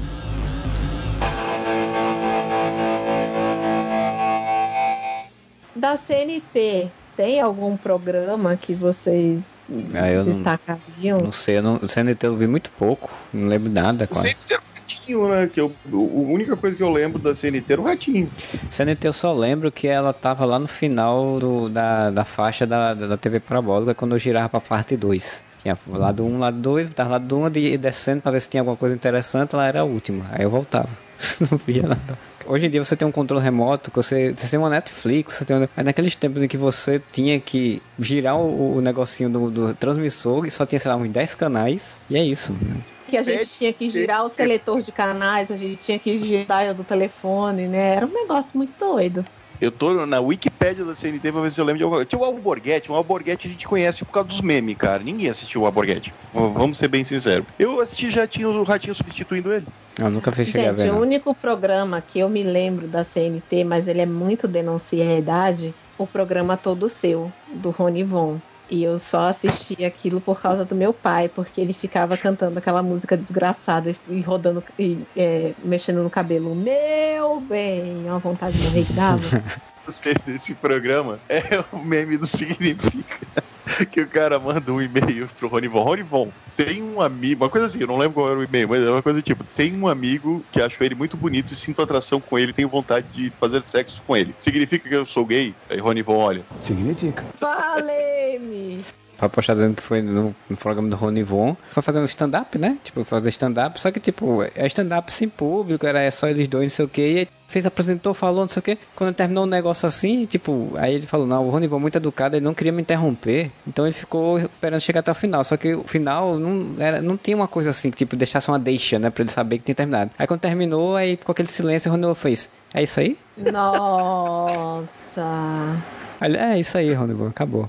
Mas não era uma isso aí de ruim, tipo, era um isso aí, acabou, né? Tipo, podemos seguir, né? Não, é isso aí, não teve graça nenhuma. Tchau, né? Amor, que cela linda! Vem aqui pra você ver. Nossa, que linda! Você gostou? Ai, Que foi, amor? estava sonhando, galopando no tango, com aquela linda cela que vimos lá na celaria texana. Nossa, amor, que lindo! Que merda. Clodovil tava em todos os canais, mas Clodovil também é. Ele começou, é, Teve na CNT. começou, acho que ele começou até inclusive na SNT, depois foi pra Rede TV, depois foi pra outro canal, depois voltou de novo e ficou nessa até falecer. Eu assisti o programa do Clodovil na Rede TV. Eu lembro que eu assisti o programa dele. Passava a tarde, né? Tipo aqueles programas da- de tarde que eles são 50 horas de programa. Era o A Tarde é Sua, Isso. Se lembrar, hoje faz, né? que essa festa virou enterro. Isso. Eu lembro desse programa muito bem. Eu tenho, eu tenho um saudosismo com esse programa, porque tipo, o bicho era ruim. O bicho era é nojento, ele não era uma boa pessoa. O programa era engraçado porque ele era muito sarcástico, né? Sim, ele tratava todo mundo na, na base da, do, do, chute, né? Isso, e, e, era aquela coisa brega mesmo, tipo, que ele, ele era uma, diziam que ele era uma pessoa meio brega, né? Ele tipo, tinha dinheiro e queria se mostrar que tinha dinheiro. Então o programa era muito, muito brega, assim, muito away, assim, tipo, mas eu assisti e achava, achava divertido. Não, não tinha Gente, aula, não tinha o que fazer. Ele tinha um dos melhores gabinetes da Câmara. Ah, mas devia ser um luxo, né? Era podre de chique. Pensa numa mistura de Falcão, Hebe Camargo e Silvio Santos, assim, era o Clodovil na Câmara. Glamour puro. Puríssimo. Eu lembro dele entrevistando a Dercy Gonçalves. Dercy Gonçalves também, Dercy Gonçalves é maravilhoso. Ele levou flores pra Dercy, ela assim, ah, porra, odeio flores. Mas como assim, Dercy? Eu vejo todo sem jeito. Tô fazendo a merda. Ah, me dá aqui, me dá aqui. Ficou todo sem jeito. Ah, a produção, ele ficou logo querendo, né? Tá culpa da produção e tal, mas é muito, muito tosco essa cena. Tá entrevistando aquela atriz, como é que é o nome dela, cara? Puta, eu não vou lembrar o nome dessa mulher. É, uma atriz que fez bastante sucesso nos anos 80, né, nos filmes brasileiros, da, né, das chanchadas e tal. Nos anos 90 ela já tava caidaça, assim. Aí ele tá numa entrevista com ela, puta, depois eu tenho que procurar o nome dela. E tem uma vidente, porque se, a coisa que eles adoravam levar nesse programa era vidente. Né? Ah, não, mas todo era programa. Ah, mas não ia direto lá. Eu queria falar com a senhora, não era a mãe de Ná que tinha feito essa previsão, era outra mulher lá. Não, primeiro o Clodovil pergunta, mas conte pra gente aí sobre a sua grande carreira. Ela, você não tem uma grande carreira. Inclusive, eu não faço nada há muito tempo. Aí não, mas claro, sim, você tá aqui ah, embelezando o nosso programa. Ela fala assim, ah, ainda bem que eu, pelo menos, eu agora tô fazendo 50 anos, falar que eu tô embelezando alguma coisa ainda, tá bom. A mulher tava pistolaça. Que a Nicole Puzzi. Nicole Puzzi, Nicole hum, Puzzi. Muito obrigado. Usa da, da aí. Não foi uma conversa simples, eles acabaram batendo boca real no meio do programa. Daí Nicole Puzzi fala pra vidente assim: a senhora no passado falou que a minha carreira ia deslanchar, que eu ia encontrar um grande amor e que eu ia ver o mundo. O ano inteiro passou, tô desempregado, solteiro, não achei um homem, não saí de São Paulo. Putaça, Nicole Puzzi. E a vidente em questão que teve que passar por isso é a Rosa Maria Jaques, que já é uma contemporânea da mãe de Ná e tal. É que eu parei de acompanhar esse povo, esse povo vidente na época do Walter Mercado. Porra, faz tempo, né? Faz, tinha, faz coisa que mais tinha na TV era os videntes, né? Walter Mercado, Ligue já. É. Mandiná, Mandiná, uma vez, quando eu morava em Balneário Camboriú ainda, eu tinha, era pré-adolescente, assim, ela previu, no, tipo, no Domingo Legal, que no dia tal, do mês tal, ia ter um grande maremoto em Balneário Camboriú, sabe? Ia ter um grande maremoto que ia derrubar muita coisa. Aí um amigo meu, a gente marcou o dia, pegou as cadeirinhas de praia, sentou de frente pra coisa, levou um livro de Coca-Cola e ficou sentado esperando o maremoto, e não veio nunca. Mas se viesse o maremoto, você ia brindar em nome da Mandiná. Ah, com certeza. Pegar um jacarezinho. A melhor forma de fugir no maremoto é pegar um jacarezinho na hora que a onda vem. O negócio de vidente na televisão realmente virou uma febre durante muito tempo. É uma coisa muito tosca, muito, muito típica também. Porque todos os programas tinham isso, né? Todos os programas tinham esses videntes. Tinha um vidente que, que mandava cartas para ele mesmo, premonições, que depois, né, obviamente descobriram que era tudo forjado, né? As datas das cartas e tudo. E teve de um, de um tudo aí. Mas foi um grande boom da década, das décadas de 80 e 90, acho que na América Latina inteira, né? Sim. Porque para quem teve a oportunidade de ver o documentário sobre o Walter Mercado, não vi. que é maravilhoso, maravilhoso. Lin Manuel Miranda chorando na frente do Walter Mercado de tanta emoção, porque era assim a febre em Porto Rico, né? Ele é de Porto Rico. E você vê que o que ele criou ali era muito do que a gente via no Brasil, com Mãe de Ná, com o próprio João Bidu, né? Essa coisa da astrologia, que a gente ficou vendo um tempão aí. A gente ficou vendo barra comprando, né? Porque era uma coisa que dava dinheiro. O João Bidu também tinha um programa de TV em que as pessoas ligavam para ele para ter as previsões. Agora eu não lembro em qual, em qual programa que era, mas ele tinha um quadro em que as pessoas ligavam para ter as previsões com ele. Não, do João Bidu tinha, eu só tinha referência da rádio, né? Que saía na rádio tipo de três em três signos durante um tempo na, nos comerciais da, da, dos programas de rádio. Sim, era, era sempre no horário nobre da, do meio do dia, né? Que eles falavam que era o horário do almoço. Então eram entre os programas da faixa de meio-dia até duas da tarde, eles dividiam o zodíaco em quatro partes e iam passando no, nos comerciais de programas como passavam as músicas românticas com as declarações de amor, tipo para os casais, assim. Aí no meio do, do programa passava o horóscopo e aí você descobria que você não combinava com o signo do seu amor e uhum. não funcionava nada. É, aqui me ouvia muito quando era no início da manhã. Na verdade, quando ia pra escola, e aí passava no ônibus tinha rádio, né? Então passava no, no rádio de bloco em bloco. Mas foi a minha referência que eu tinha com o João Bidu.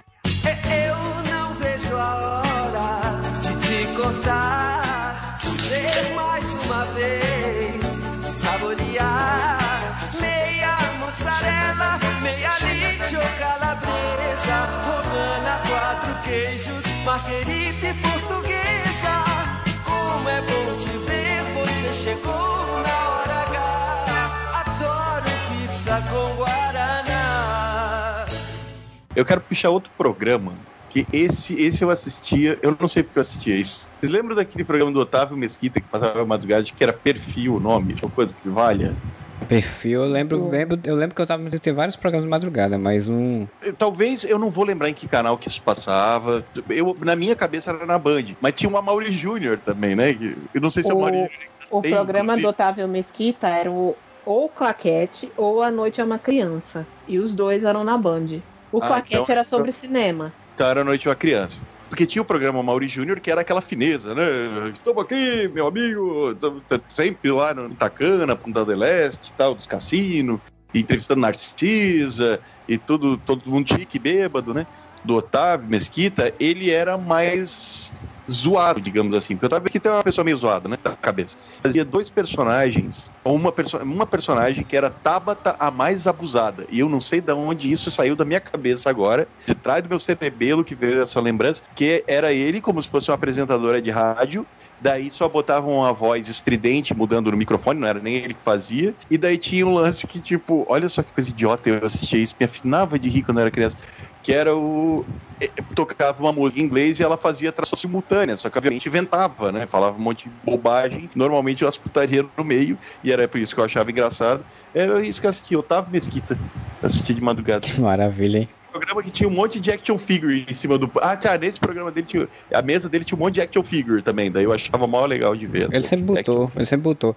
Eu via o, Às vezes eu via o do outro, né? O que você falou que eu esqueci agora o nome. Do. do Mauri. A Mauri Júnior. Que eu gostava de ver as entrevistas. Sempre gostei de ver entrevistas, então eu gostava de ver as entrevistas dele, por mais estranhas e toscas que fossem, né? Podre de rica, né? É. Robertinho Matarazzo, meu amigo! E na Rede TV eu gostava muito de ver leitura dinâmica. Leitura dinâmica era bom. Por- Porque o Leitura Dinâmica ele não é um programa tosco, era um programa bom, porque ele começou a ler no início dos anos 2000, né? Porque foi quando a Rede TV surgiu. Era um período que a gente não tinha internet, assim, do jeito que a gente tem hoje em dia. Então, tipo, as informações de filme, de série, tudo vinha pela Leitura Dinâmica. Eu, era, era a minha diversão do final de noite e assistir. Eram umas notícias rapidinhas, assim, Isso, né? Não era- isso.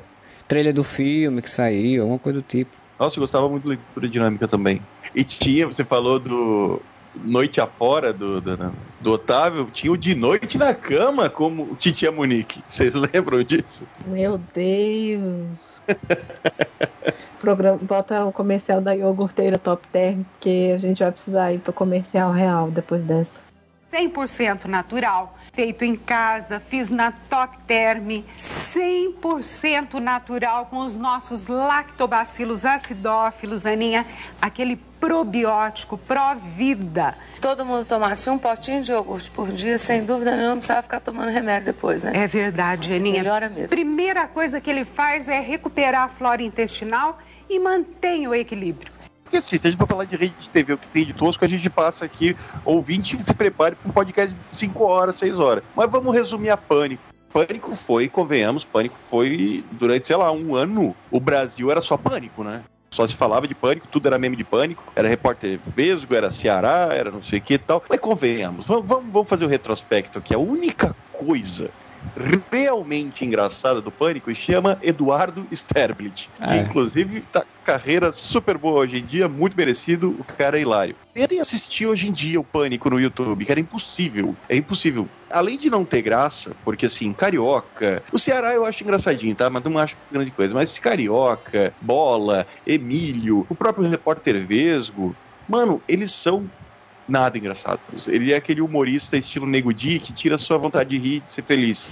Aí eu fui ver, tipo, alguns quadros, eu fui rever, aí tinha o- um que era uma, um negócio, uma brincadeira com Boris Casoy, eu não lembro como é que era o nome, que é o, o Carioca que faz o, o Boris Casoy. Enfim, não importa porque a piada não é o, o Carioca.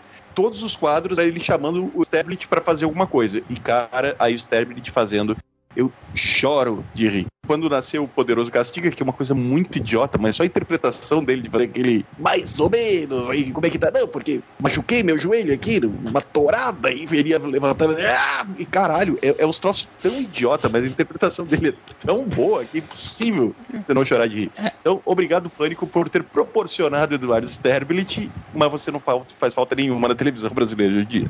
É, não, só pra comentar sobre o Pânico, ele começou com aquela básica básica que a RTV já tinha, de pegadinhas, né, com... Como é o nome do cara que a Camila imitou? Pera, pera, pera, que eu esqueci agora o nome dele. João Kleber. Com o João Kleber, minha memória tá ficando ruim a cada ano. Com o João Kleber, e aí, tipo, ele fazia pegadinhas, que era meio que pegadinhas, com as brincadeiras e o negócio de perseguindo pessoas. E, tipo, é isso aí até, até não era tão ruim. Depois eles foram ficando piores, né? Mas o, o, o Eduardo Precisa teste de fidelidade. Não vamos esquecer que a televisão brasileira encarou um quadro de programa de TV chamado Teste de Fidelidade, em que um casal botava o outro a teste, né? O, o- o seu par, seu, seu cônjuge a, a teste, e daí uma mulher ou um cara ficava praticamente nu na frente da- do, do cônjuge, e o cônjuge também ficava nu, e era praticamente um, né, um, um- um soft porn ali às 10 da noite na rede TV, enquanto o casal aí ele, para, para, para, para, você quer continuar vendo? Eu quero continuar, Kleber? Então, depois do comercial a gente vai ver o que, que aconteceu. Caralho, velho, tipo, teste de fidelidade foi uma das coisas mais surreais. Bota a banheira no Gugu, essa, o o Danny Boy dançando na frente das mulheres seminuas, bota tudo isso no chinelo. O teste fidelidade foi surreal. E aí o, o Pânico, é, o Sterblit era tão bom que ele, resol- ele percebeu e disse, vou sair do programa. Aí todo mundo ficou com raiva dele porque ele quis sair do programa. O cara percebeu que era muito bom para aquele programa e ia fazer carreira solo e se dar melhor, né? Sim. Inclusive tem gente lá que diz que não quer ver ele passando na frente, né? Então, tipo, os caras são muito babacas. Ah, mas também não deve ter saudade de ninguém dali, né, Convenhamos? É, não, ele, ele foi se meter com outras pessoas e viu que a carreira dele é muito mais futura. Apesar que ele até agora não emplacou nada assim de fato gigante, né? Mas. Queira, queira ou não, ele, ele tá na Globo, que convenhamos, né? A, a galera é capaz de falar, não, eles falaram mal de todos os canais, não falaram da Globo. Então, um dia a gente faz um especial Faustão, né? Isso tudo é, é bem importante a gente pontuar eventualmente. Mas, e, pô, o cara tá fazendo novela, tem, apresenta um programa, tem um, um talk show que passa no, no, no Globoplay. O cara, o cara tá bem. Tá melhor do que qualquer outro. Não, né? sim, claro, claro. Até porque eu acho que o foco dele também não é mais esse, né? Que muitas pessoas, muitos humoristas desses programas apareciam e queriam ter um programa solo deles, porque é o ego, né? E Sim. do bicho, como ele tem. Inclusive, ele fala que ele tem problemas psicológicos graves, ele prefere ficar ali na. Isso vale um- até um, um assunto para ser levado para outro podcast, talvez. Mas, cara, normalmente quando o ego sobe na cabeça desses humoristas e eles querem fazer um programa solo, sai bosta, né? Sim. Tom Cavalcante. Tom Cavalcante é o exemplo principal. Sou- Ele não teve isso, ele não teve esse ego de tipo, eu vou pra Globo, mas vou apresentar o meu próprio programa. Assim como o Marcelo Adnet não teve. O Marcelo Adnet não tem um programa próprio na Globo. Os programas em que ele, que ele desenvolveu, que nem o, o Tá No Ar e tal, não era o programa dele, era um programa em que ele encabeçava uma equipe, só que não era o programa do Adnet. Programa do Adnet. Com essas participações, sabe? Sim. Não, não leva o nome dele, ele não é o grande astro do programa. Então, é uma galera. Eu, eu acho que esses- esses bons comediantes sabem que o humor se faz em equipe, não se faz sozinho. Dependendo da equipe, né? Porque a última equipe que a Globo formou, o diretor não deu muito certo. Não deu muito certo, não deu, Deu muito muito certo. certo, deu muito certo, não. Ah, Se fudeu, que bom que se fudeu. Fico tão feliz que se fudeu e se fudeu foi pouco. Até o nome, até o nome da empresa deles era ruim. Esta é a última vez que a senhora me vê aqui na televisão. Perdi a boquinha. O pessoal lá da companhia disse que eu não fiz a propaganda direito, que eu não falei das mil e uma utilidades, que eu não disse que custa tão pouquinho que a senhora pode usar mais de um por dia. Adeus. Bem, pessoal, a gente chegou ao final desse programa aí, né? Já falamos bastante sobre vários programas, deixamos muitos outros, é óbvio, fora, né, do, da, da alçada, mas a gente tem, pode entrar no começo do ano, ainda a gente pode fazer outros programas sobre isso. A gente tem que fazer um programa de novelas, que a gente sempre faz. Daqui pro final do ano a gente faz, espero eu. Mas agora a gente vai fazer as considerações finais aí, citar alguma coisa, dar um recado, fazer o que alguém quiser, dizer alguma palavra de consolo, de animação, quem sabe. Queria que o senhor Thiago Moura então começasse. Então, é que eu queria fazer a última, a última citação. Eu vou levantar aqui um parênteses, porque a gente realmente não citou a Globo aqui, né? A gente se ateve muito ao SBT e à Rede TV, que são dois celeiros muito prolíficos de programas bizarros, mas não é um programa bizarro, mas é algo que eu duvido que em qualquer lugar do mundo alguém vai entender. Puppets, né? É, é, bonecos de fantoche e tal, existem em todo lugar. Os Muppets, né? Nos Estados Unidos. Nas ruas, Ah, hoje em dia. Sim, mas a Vila Sésamo, né? Esses bonecos de, de marionete, de fantoche, existem há, há, muito tempo no mundo inteiro. Mas normalmente eles são voltados mais para o público infantil, coisa que aconteceu aqui também no, no, nos anos 80 e 90, com a Vila Sésamo mesmo, que teve aqui no Brasil, com aí o X-Tudo, os programas todos da TV Cultura. Você tava a gente G também, porque eu sempre cito esse programa, porque é um programa muito, muito, muito caro para mim. Eu adorava aquele programa, adorava aquele boneco do Mestre, mestre, né? mestre Udo. O Mestre Udo tinha o Leite, que era, era um fantasma do Leite, mas enfim. Castelo Ratimbum, o próprio Ratimbum, assim, então sempre. Aí chegou uma época em que, por algum motivo, os programas culinária voltados para dona de casa ou para o dono de casa começaram a ter marionetes. Né? que realmente ficou mais famoso é o do nosso saudoso Tom Veiga, que nos deixou ano passado, infelizmente, que criou o Louro José, né, o parceiro de Ana Maria Braga. Isso é uma coisa que eu acho muito peculiar da TV brasileira. Uhum e que talvez seja o puro suco da TV brasileira. E é uma coisa interessante, até quando ele faleceu, que saiu muitas notícias sobre isso, uma entrevista da Ana Maria contando quando foi criado o Louro José, ela não queria que fosse um ator, né? Vamos contratar um ator para fazer. Tom Veiga trabalhava na produção, ele tinha essa, essa brincadeira de fazer voz e tal, que ele era muito bem morado, disse, Tom, inventa um negócio aí. Ela não queria que viesse um ator, porque o ator ia criar um personagem, né? Ia criar uma coisa, talvez que já existisse. Ela queria um, um personagem que fosse muito autêntico. E foi o que aconteceu. O Louro José se tornou um personagem tão autêntico, e como ele era o Tom Veiga, né, na verdade, só que manipulando o boneco, aconteceu um negócio inédito. O marionete, né, o boneco, se tornou tão importante pro programa quanto o apresentador oficial. Então, vamos parar para pensar que num programa voltado para o público adulto de culinária, o boneco era apresentador, era co-apresentador, cara. É, e o boneco ele surgiu como pra, pra ter jogos, né? Pra fazer joguinho de piada, de não sei o quê, pra, pra tentar pegar um público. É engraçado, porque o programa era tarde. Não sei como é que eles pensaram. Tipo, Durava de hora, É, né? não sei como é que eles pensaram. Pô, a gente tem que pegar um público infantil no programa tarde, né? Imaginaram, pessoal, as crianças vão pra aula de manhã, as crianças vão à tarde, foda-se, a gente quer pegar de manhã, vamos botar um boneco e é isso, né? Curiosamente funcionou. E durou mais de 20 anos esse, esse boneco, né? E só parou realmente por, por causa do infeliz falecimento do, do Tom Veiga. E ele se tornou tão importante que, como você falou, no começo ele na Maria Braga estava ali, vou fazer aqui a, a comida, agora vou ensinar aqui a fazer umas margaridas de papel crepom. Agora vamos fazer umas pegadinhas com o Louro José. A partir do momento que ela foi pra Globo, o Louro José tava o programa inteiro ali. Tipo, ele era o, o sidekick dela, Sim, sim. Ponto de, em muitos momentos, ele tirar na Maria Braga de, de situações constrangedoras, né? Porque a Ana Maria Braga é uma pessoa muito atrapalhada, eu adoro a Ana Maria Braga, mas ela é extremamente atrapalhada. Acho que é por isso que eu gosto dela. Então, quando ela tocava o nome dos atores, né? Ela foi falar de. Foi apresentar Paulo Betti, falou: Ah, José Wilker. Aí os Louro José, porra, é Paulo Betti. Não, e o Tom Veiga era muito safo, né? Porque ele fazia isso sem ser grosso, né? né? Sem, sem ser, tipo, ele dava só um toquezinho. Aí vocês vão lembrar daquele, daquele acontecimento inesquecível que foi a Ana Maria Braga sendo atropelada pelo carro que dirigia Caraca. sozinho, né? A Maria Braga lá na externa. Ah, o carro aqui tal, e o carro vem e passa por cima de Ana Maria Braga. Cara, olha só a, a, a sagacidade, né? A câmera corta de Ana Maria Braga, obviamente da externa, e pula na cara de Louro José. Louro José olha e fala: Eita, nós! O pior não foi isso. O pior é que a Ana Maria Braga teve, passou uns dois dias, eu acho. Ela não chegou a se machucar, mas ela meio que ficou em observação tal. Então ela não gravou o programa. E durante dois dias, o programa matinal da maior TV do país foi apresentado por um boneco de espuma. Cara, que o bicho era foda mesmo. O bicho era muito, muito foda. Só no Brasil, só no Brasil. Se falar isso pra qualquer americano, francês, italiano, ninguém vai acreditar que a gente tinha, tinha essa, essa figura folclórica na TV brasileira. Sai daí, papagaio. Como assim sai daí? Ô, papagaio. Você não disse que é da por louro? É o louro. Louro sou eu. É o louro moreno de baixo. Sou eu. É o louro moreno de baixo. Vai, vai Tá derreter. bom, hein? Negócio de sorvete. Depois tome exercises, né, nego? Eu tô ficando uma bolota. Não é eu vou assim. ficar falando que assim você não come, tá legal? Então, aí tu vai pra esteira, faz meia hora de esteira, levanta peso, tá Enquanto ligado? fala, o outro Alongamento, alongamento. Eu não sei como é que você faz isso.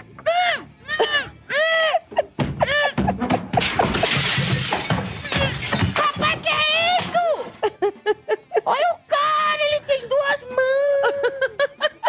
Tu é muito besta. Não, sai pra lá. Aí, comeu ou não comeu?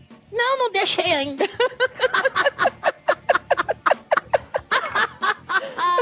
E tu, Camila, tem algum adendo, alguma conclusão final? Não, eu quero só assim deixar pro nosso amigo ouvinte, caso ainda né tenha uma dificuldade para chegar assim na. Hoje em dia o povo fala crush, né? Que é chique. Na minha época eu não falava isso não. Então eu vou deixar algumas frases de um programa muito popular no Ceará, na Garra da Patrulha, de um personagem, o bicho era mais falso que nota de três. Tem frases, né? O programa ainda é transmitido pela TV Diário, com frases do gênero. Você é uma autarquia, você é uma carroça cheia de, de, areia grossa. Você é mais bonito que um sapato de bico fino. Você é um carrinho de mão cheio de siriguela. Você é o mesmo que o He-Man pastorando o castelo de Grayskull.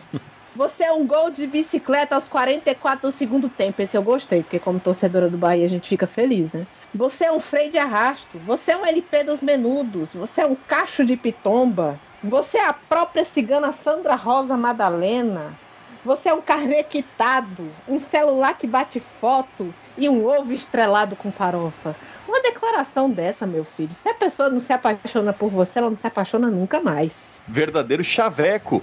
Programa apresentado por Celso Portioli, que faz parte da trindade de programas de namoro do, do SBT. Só eu lembrei de fazer essa, esse ponto. Não é uma simples cantada, né, cara? É uma, realmente uma declaração completa, né? No Nordeste, você chegar pra uma pessoa e falar isso, é, você tá, você tá ganhando, tá feito na vida. Já pensou? Você é um plácido domingo, segunda, terça, semana todinha. Eu não tenho nenhum, nenhum adendo da Globo. A gente pode realmente fazer um programa especial para falar dos programas dela, porque tem muita coisa. Que a Globo, como a gente comentou aqui, ela não é tão brega e tão tosca geralmente, né? Mas quando ela é, ela é com gosto, assim, ela é com força. E quando ela quer, é com vontade. É, com vontade, né? Tem, tem o programa, o próprio programa do Casella que o Moura citou, é tosco pra cacete, né? Sociedade Alternativa. Programa que tinha Daniela Vinitas lá com a apresentadora de game show também. Era um programa tosco pra. Caraca, teremos um, o puro suco da TV brasileira, especial Globo. Mas então é isso, você curtiu esse podcast, aí você vai lá no nosso site, areva.com, né? O areva com A só no final.com. Deixa comentário na postagem desse podcast, se você está ouvindo aí pelos agregadores, né? Pelos feeds da vida. As nossas redes sociais, né? Facebook, Twitter, Instagram, né? Tem o Areva. E você ainda pode mandar e-mail pra gente por contato arroba uareva.com de mandar uma sugestão, dizer o que você pensa, o que você queria ver aqui no podcast, e o que você achou, que esses programas você assistiu e você curtia, não curtia, algum um que a gente não falou que você acha que devia estar. Entra lá e comenta aí em algum desses locais, né? Você pode ajudar a gente a manter o podcast lá indo no catarse.me barra podcast tornar um, um, assinante nosso, né? Financiar a gente lá aí pra gente manter o feed, o site, tudo funcionando assim como Bruno Felipe Costa, que é o nosso padrinho campeão, Rodrigo Pereira Freire, o nosso padrinho defensor também, e a Lina Aparecida Matias, que é a nossa madrinha defensora, que mantém, ajuda aí a gente a manter esse podcast funcionando. A gente aí volta semana que vem aí com mais um podcast, ou se não, semana que vem, mais na próxima. E espero que tenha um bom final de semana para todos e whatever!